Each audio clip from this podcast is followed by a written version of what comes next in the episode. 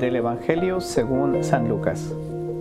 En aquel tiempo Jesús dijo a sus discípulos, Fíjense en esto, si un padre de familia supiera a qué hora va a venir el ladrón, estaría vigilando y no dejaría que se le metiera por un boquete en su casa.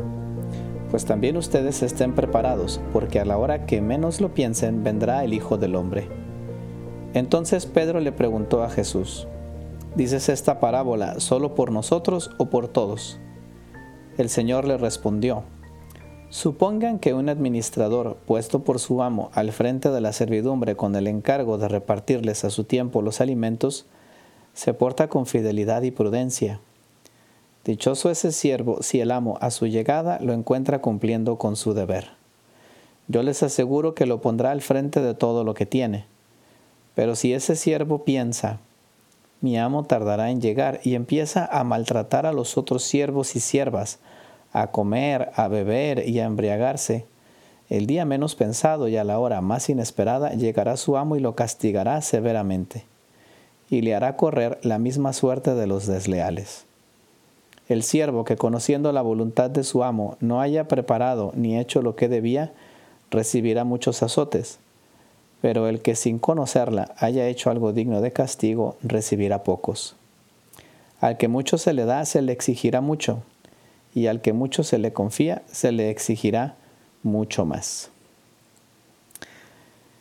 En este Evangelio Jesús nos habla pues del sentido de nuestra vida, que a fin de cuentas pues es nuestra salvación eterna. Esa es la digamos la primera dirección que le quiere dar Jesús a este Evangelio, pero luego intenta, intenta unir esta gran pregunta de la vida con, con la respuesta que podemos dar todos los días a esa pregunta. Y creo que una de las cosas en las que Jesús precisamente insiste en este Evangelio es que eh, son esas cosas de cada día eh, aquellas con las que te vas acercando al cielo.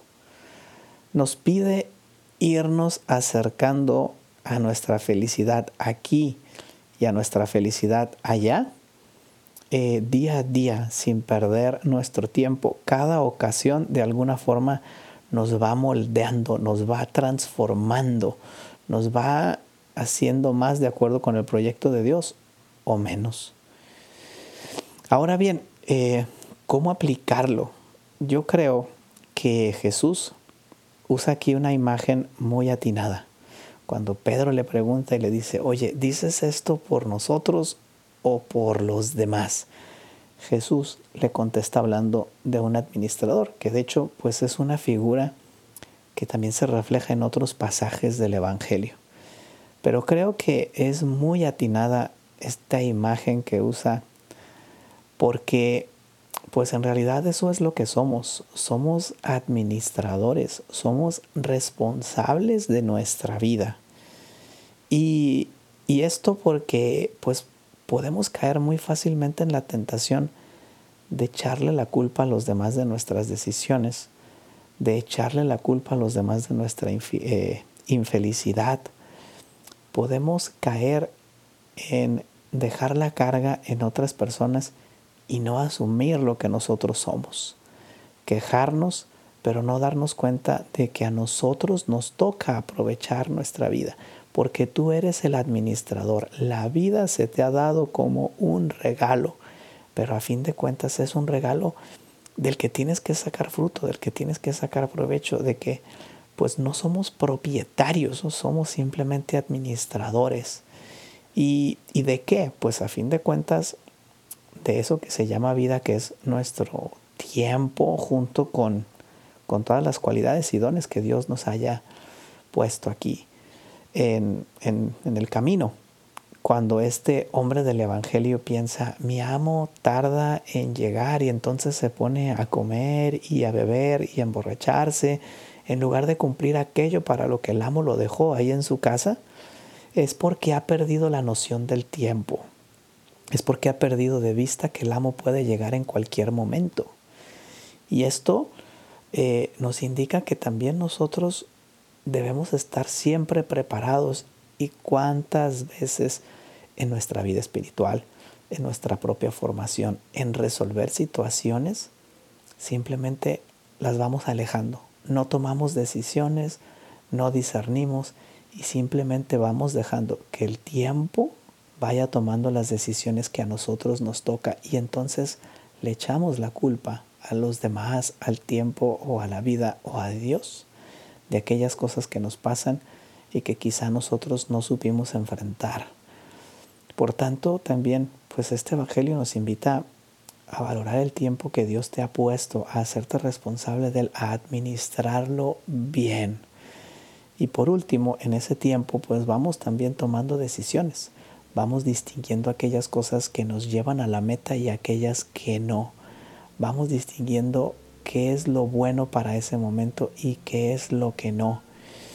Y, y creo que Jesús en este Evangelio también nos dice, oye, Mm, tú tienes una tarea la vida, no es tan difícil, tienes un rol, ¿no? Eres padre de familia, eres madre de familia, eres estudiante, eres profesionista, eres amigo, eres hijo, eres novio, eres novia, eres esposo, eres esposa.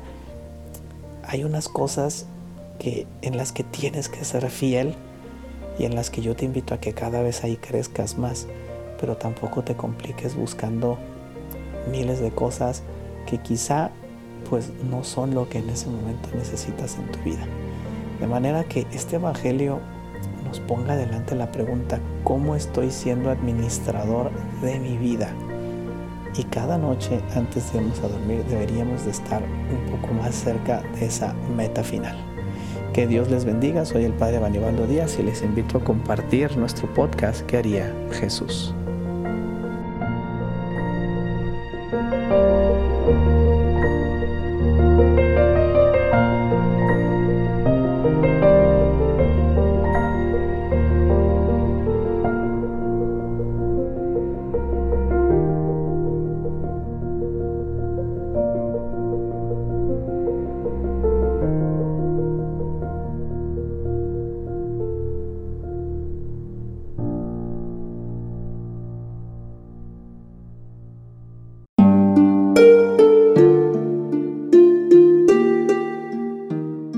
Hola, ¿qué tal?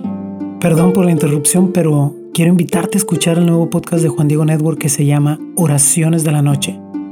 Ahí te voy a acompañar antes de dormir, así que no tienes excusa para no escucharlo. ¿Y qué vamos a hacer? Pues yo te voy a ir guiando para que te relajes, te prepares para dormir y haremos una oración juntos. ¿Qué te parece? ¿Nos vemos pronto entonces? Escúchalo en tu plataforma favorita. Solo sigue el link en los show notes de este episodio. Oraciones de la noche. No lo olvides, ¿eh? Nos vemos pronto.